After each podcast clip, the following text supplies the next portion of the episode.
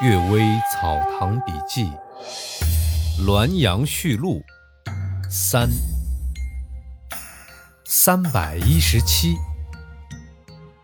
解梦。汪守和编修做秀才时，梦见他的外祖父时而主事，带着一个人一起来到他家，指着这个人说：“呀，这是与我同年登榜的纪晓岚。”将来啊，是你的老师，因而他私下记住这个人的衣冠和形貌。后来啊，汪守和已有年拔贡身份应部立事，正值我阅卷，选拔他为优等。他被授官后来拜谒我，详尽地叙述了那个梦，并说这梦中人衣冠和形貌与现在的我分毫不差，认为啊是印证了梦境。等到嘉庆元年会试，我为总裁，他的考卷正好送给我先阅。凡是房官推荐的试卷，都由监视御史先送给一位主考官阅定，然后再轮流评阅。那一次啊，他又被录取，殿试以第二名及第，这才知道那梦是为这件事情做的。据说人会做梦，其中的原因难以说清楚。《世说新语》记载啊，这魏介问月令做梦是什么，月令说是想，又说呀是因，却没深入阐明其所以然。五五年夏天，我随从护驾到滦阳，与尹墨卿先生以礼仪推求梦境。有的因意念专注于某个人，聚精会神而产生那人的形象，这是由意识关照而形成的梦境。像孔子梦见周公就属于此类。有的因祸福即将降临，征兆已先表现出来，与见于市草和龟甲占卜，身体有所感应的情况相同，这是由气息感动而形成的梦境。像孔子。梦见电鱼两银就属于此类。有的因心绪混乱、精神恍惚、心神不宁，就产生种种变幻的形象，如病人看见鬼，眼睛昏黑发花，这是由臆想而旁生出来的梦境。有的因吉凶还未显露出来，鬼神却已先知，用形象显示出来。用语言暗示，这是由气息而旁招来的梦境。梦境尽管变化无穷、千姿万态，但大体上不外乎这几种。至于占梦之说，从周礼的记载来看，这件事情像是祈求福祥、驱除灾难，祭祭神过程也像是巫习的行为。研究周礼的人十分怀疑这些。然而，这些文字记载也出现在《诗经·小雅·大人占之》之中，确实是古典经籍所记载。尽管不免多所附会，总之也时有占梦之术。只是男女之爱、骨肉之情，有的人虽然聚精会神的思念，却终究没有出现在梦中。那是因为意识有时不能关照，突然的祸患、意外的福分。有忽然降临而人却不晓得的情况，那是因为气息有时未必产生感应。况且天下人多如恒河的沙粒，鬼神为什么只将梦显示给这个人呢？这个人一生得失也一定不止一件，鬼神为什么只将这件事情显示在梦中？况且如果此事不可泄密，何必显示给他呢？既然已经显示给他了。却又用不可知的形象隐喻他，用不可解的语言去迷惑他。如《酉阳杂俎》记载，有人梦见得枣，解梦者认为这个清早的早啊，就是枣子的枣。这个枣字像两个来字重叠，重来就是呼叫魂魄归来的迹象。于是啊，那人果真死去。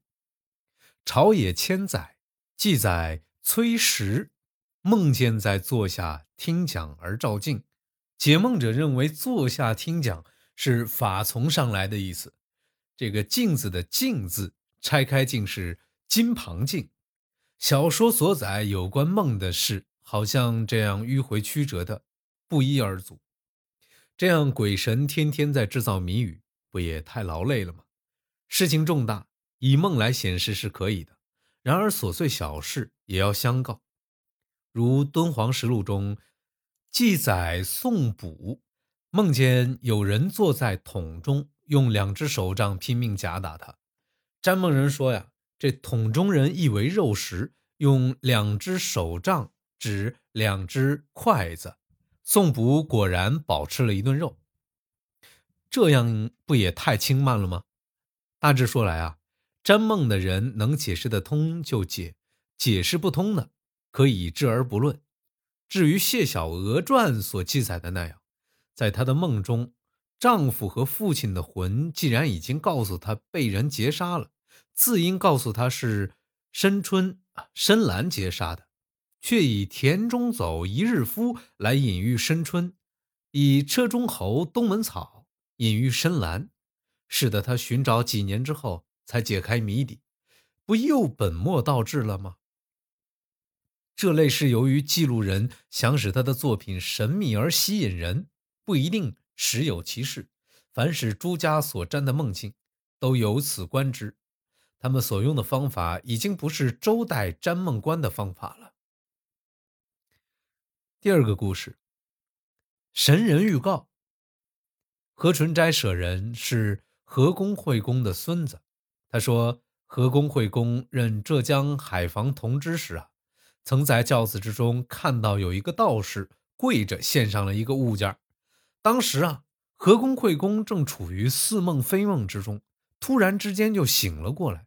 这道士已经不知去向，可是这献上的物件却仍然在手中，是一只墨经印章，便验印章上的文字，篆刻有。”清宫太保四个字，大家都不知道是什么缘故。